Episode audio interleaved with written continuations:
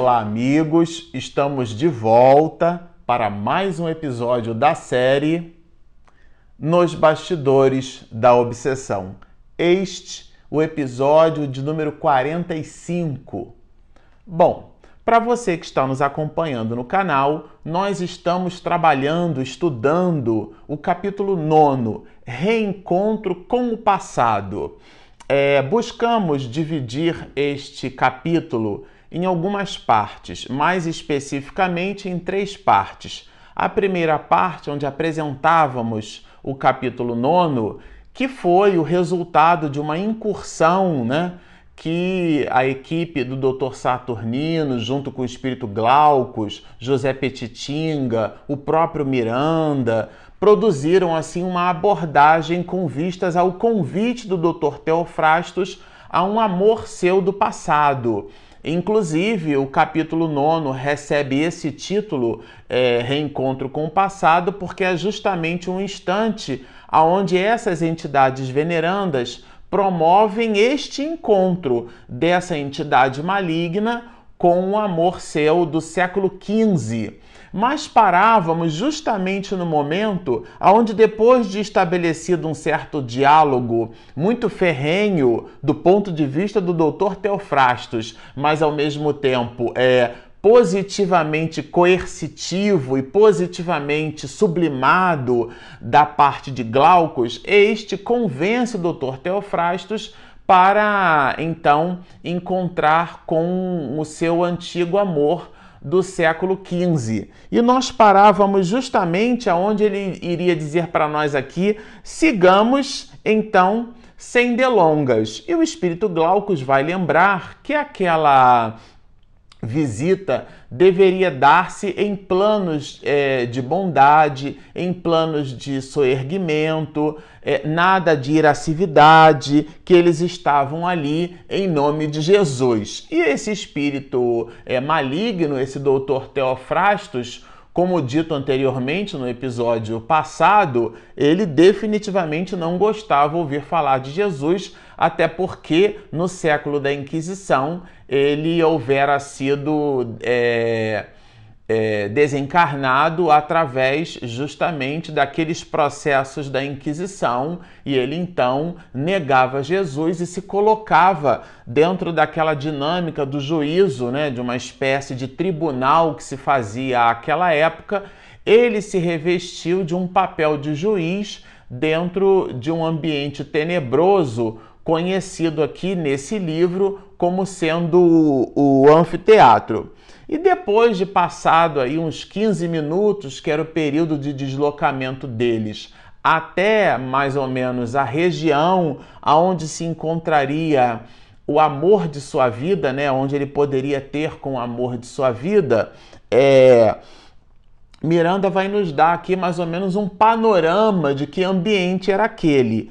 Informou que nos encontrávamos num lazareto, uma espécie de ambiente para pessoas é, portadoras de, de rancenias, um sanatório especializado nesse sentido, que albergava mais de 200 portadores do mal de Hansen, quer dizer, a hanseníase, mais conhecida como lepra. Então, 200 pessoas portadoras do mal de Hansen e além daquelas pessoas, gravitavam em torno delas espíritos malfazejos, espíritos vampirizadores, espíritos ligados àquelas pessoas, é, portadoras de débito com a consciência cósmica, portanto, para consigo mesmas, demonstrando ali um cenário muito difícil. Miranda vai nos dizer assim: odor nauseante e forte, né?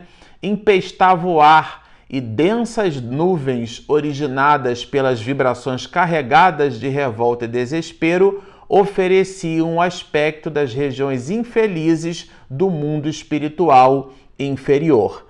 Ou seja, muito embora eles estivessem no ambiente, no planeta Terra, no ambiente é, para os encarnados, o panorama psíquico era semelhante àquele panorama do mesmo panorama que se encontrava na, nos ambientes é, da espiritualidade inferior, dado esses miasmas psíquicos.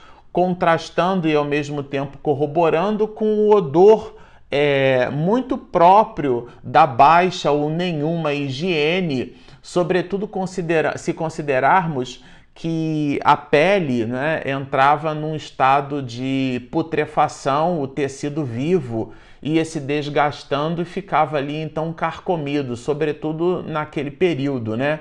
Hoje a gente sabe que a hanseníase tem um tratamento e não é mais aquela cena dantesca que nós é, presenciávamos é, no passado nós chegamos a frequentar, quando da nossa adolescência, de uma colônia de rancenianos em Jacarepaguá, no Rio de Janeiro.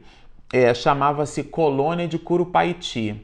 E lá nós visitávamos as enfermarias onde ficavam as pessoas, distribuíamos pasta de dente, sabonete e com muito cuidado também distribuíamos revistas. Por que com muito cuidado? porque algumas pessoas ali presentes já possuíam a ranceníase, né? Ou como popularmente, vulgarmente a gente costuma chamar de lepra, já tendo comido o tecido e comprometido a visão e às vezes de ambos os olhos. Então, aquele tipo de, de, de lembrança a gente não poderia deixar porque inclusive poderia afrontar a pessoa, dar uma revista para quem já é cego dos dois olhos pelo mal de Hansen, né? E nós nos recordamos, eu me recordo que na adolescência, quando nós visitávamos assim aquelas a, os quartos da, daquelas enfermarias, era muito interessante, porque quando nós entrávamos em alguns dos quartos, a depender da pessoa, o ambiente exalava perfume, exalava bons cuidados, o quartinho era todo arrumado, todo bem disposto, os objetos eram bem dispostos. Alguns possuíam até uma televisãozinha para assistir um, um, um, desenho, aquilo que pegasse no espectro de TV ali do entorno, né? Mas é, existia um certo cuidado e uma certa higiene.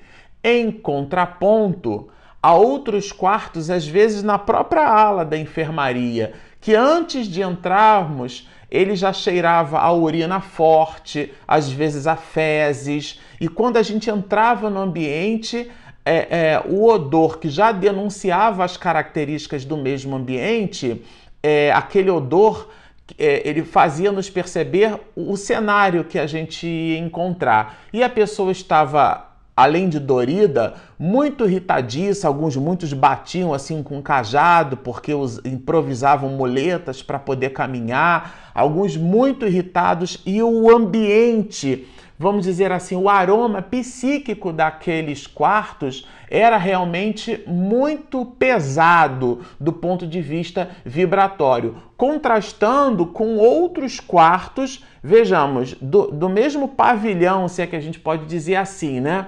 Que estavam bem cheirosos, as pessoas bem vestidas, porque como elas sabiam da nossa visita, que tinha uma habitualidade e frequência, Alguns, muitos, já se preparavam para nos receber, tomavam banho, pediam para a gente sentar ao lado na cama, para contar uma história. É, uma senhora, quando eu contava lá meus 14 anos de idade, eu dei uma revista, eu cometi essa gafe. Eu entreguei uma revista para uma senhora que já não possuía a, a visão nos dois olhos. É comprometida a visão 100%, 100% pela ranceníase. E quando eu percebi a gafe, ela sem me ver com os olhos é, é, do corpo, me percebeu com os olhos da alma. E aquilo foi uma lição para minha vida que eu guardo até hoje.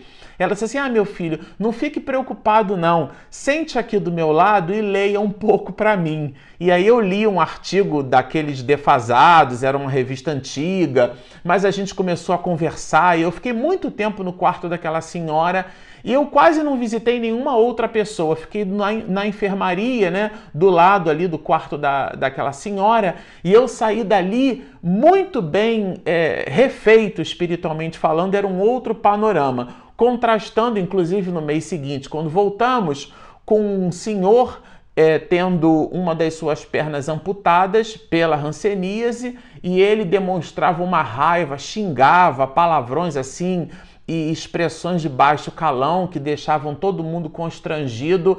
Esse contraste, né? A gente, quando lê aqui na literatura, pode imaginar o que é que esses espíritos não encontraram nessas 200 almas que estavam ali alijadas por conta do mal de, de, de Hansen, que é a Hanseníase.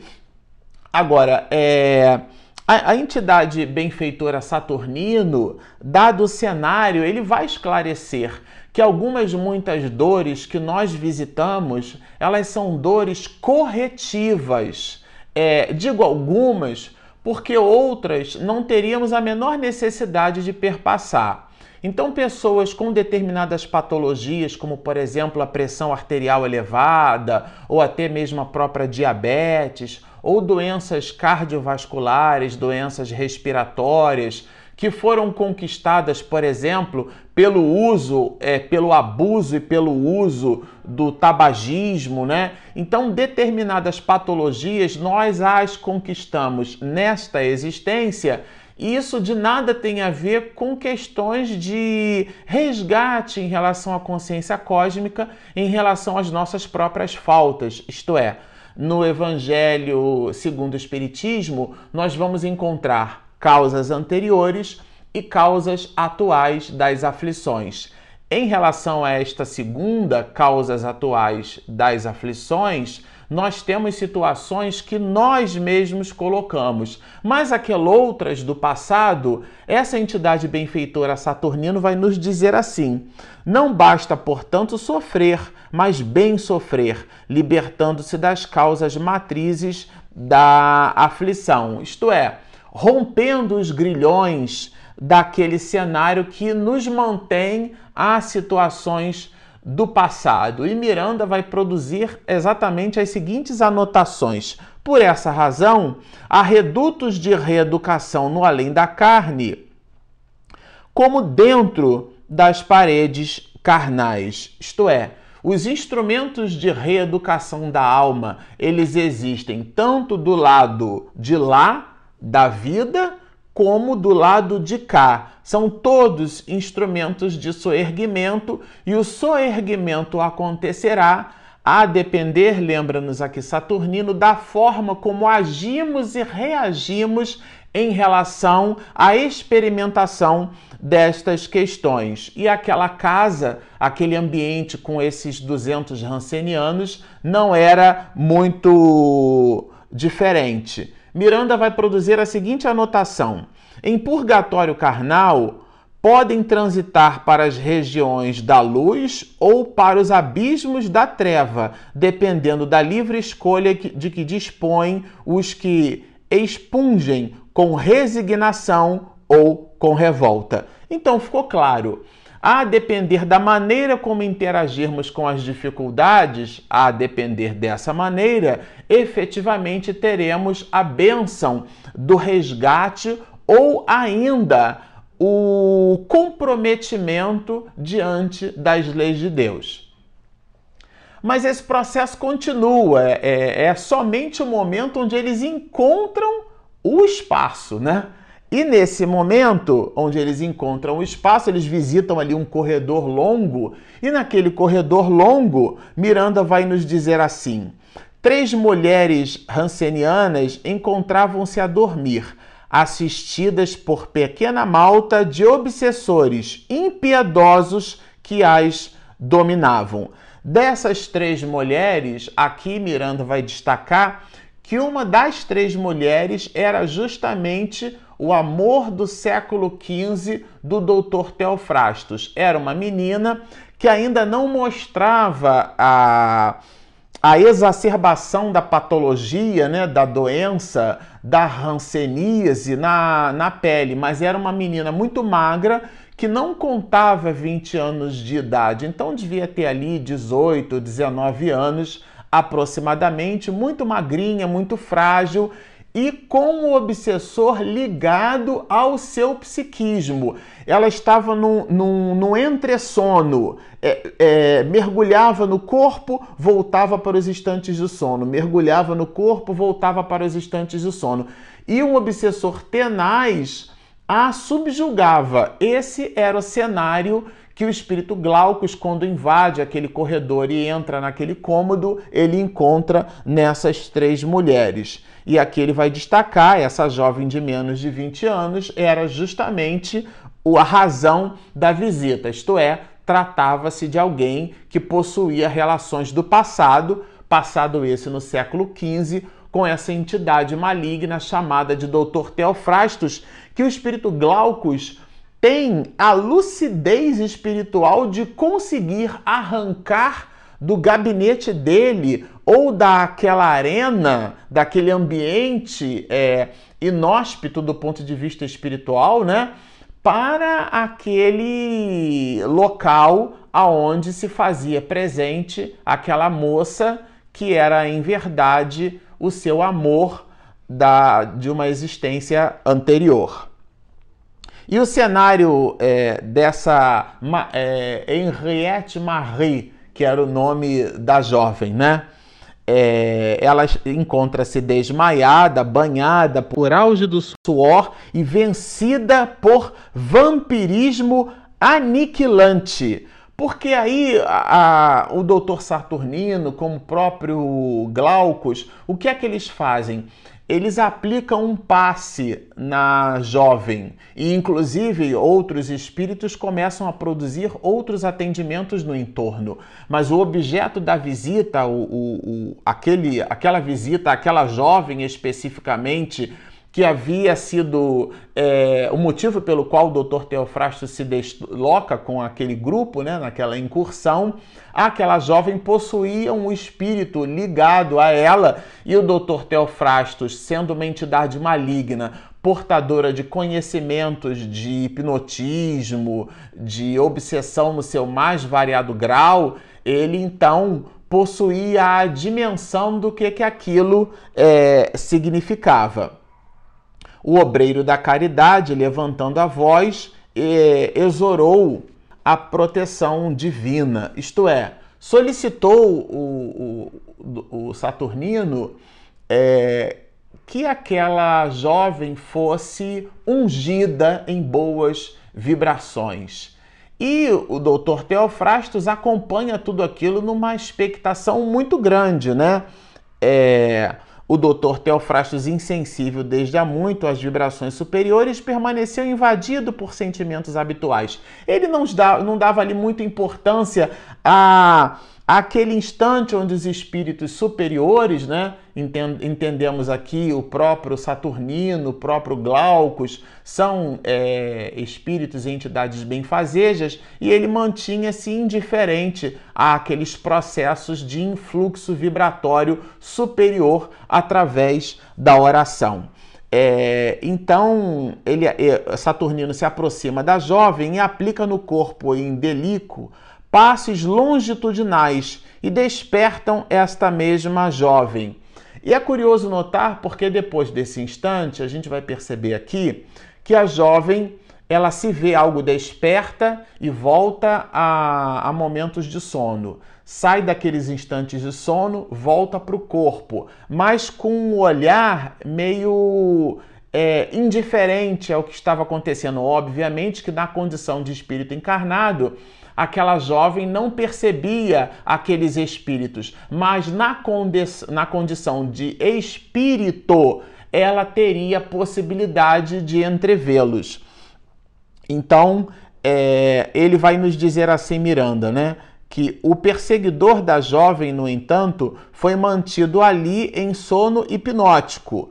Ao mesmo tempo em que eles cuidavam da jovem, eles também cuidaram do obsessor daquele que produzia um influxo vibratório na mente daquela jovem que não contava nem 20 anos de vida, numa região muito terrível, né? num ambiente cheio de rancenianos, cheio de leprosos, com vibrações espirituais muito densas, com uma situação muito sofrida. Aquele era o cenário aonde aquela moça se encontrava. E o doutor Teofrastos fica numa, numa situação assim, ele parece não acreditar naquilo, né?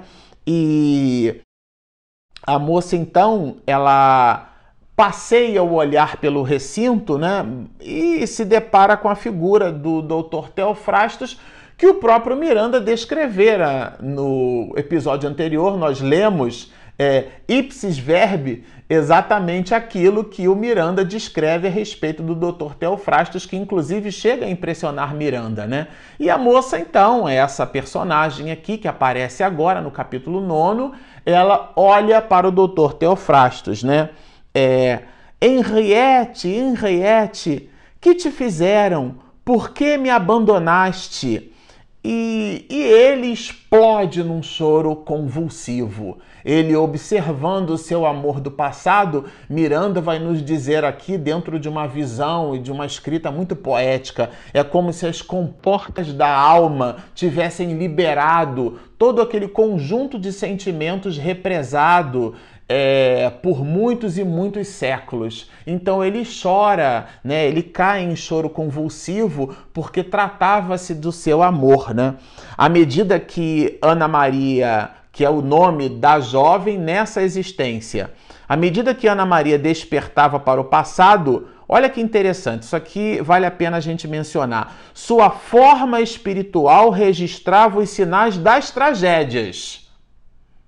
Ela ia adquirindo a mesma conformação espiritual da existência anterior.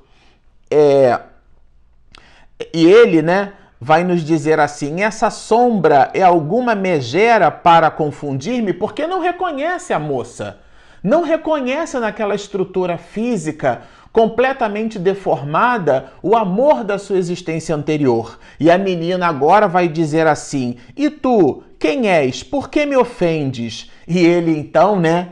Eu, porque era alguém que possuía uma visão é, é, mesmo sendo um espírito maligno, possuía uma habilidade vibratória diferenciada, ele vai dizer assim: Eu, se tu és Henriette Marie, eu sou aquele que sempre te amou. E aí vai falar que ele é um chefe de uma organização maléfica, vai dizer que ele quer tirá-la dali a, a, qualquer preço e a qualquer peso, ele vai estabelecer critérios, vai de verdade traçar planos, mundos e fundos propor para Glaucus, propor para Saturnino que não, não, não. Agora essa moça sai daí agora, porque ela é o amor de minha vida. E, e Miranda vai nos dizer assim: o perispírito cruamente assinalado por exulcerações pustulentas, porque à medida em que ela passa a recordar o personagem da sua existência do século XV, a sua realidade perispiritual vai modificando-se e ela vai deixando a existência de Maria, né? É, essa existência aonde ela é encontrada é, nesse espaço para adquirir a existência da Henriette Marie do século XV e aos olhos de todos ela então transforma sua realidade perispiritual, deixando o quadro e a cena ainda muito mais pesada. É, e ela então, depois de recobrar um pouco do juízo sobre esse personagem, vai começar a dizer da, da trama, do que, que efetivamente aconteceu, do que, que a levou a ficar naquela condição, do motivo pelo qual ela estava naquele cenário e, e, e, vivenciando aquelas dores com ranceníase, num ambiente inóspito do ponto de vista espiritualmente falando, ela vai colocar assim: apressei a volta ao mundo dos mortos, né? Lentamente as densas sombras do pequeno reduto começaram a diluir-se, porque o irmão Saturnino promove uma espécie de uma oração e ele banha aquela região em vibrações diferenciadas e aquele aspecto é tenebroso, aquele aspecto pesado, cede lugar, dá espaço às vibrações benfazejas que Saturnino inunda naquele espaço, criando uma espécie de ecossistema para que os dois pudessem conversar. Conversa essa que nós vamos explorar no nosso próximo e último episódio dessa série, aonde vamos encerrar o capítulo 9 e vamos perceber a trama, o que, que aconteceu lá no século XV, o que efetivamente se deu entre esse amor entre Henriette e Dr. Teofrastos. Mas tudo isso você vai observar, como eu disse, no próximo episódio. Por enquanto, fique conosco, baixe o nosso aplicativo, assine o nosso canal, sigam estudando conosco e muita paz.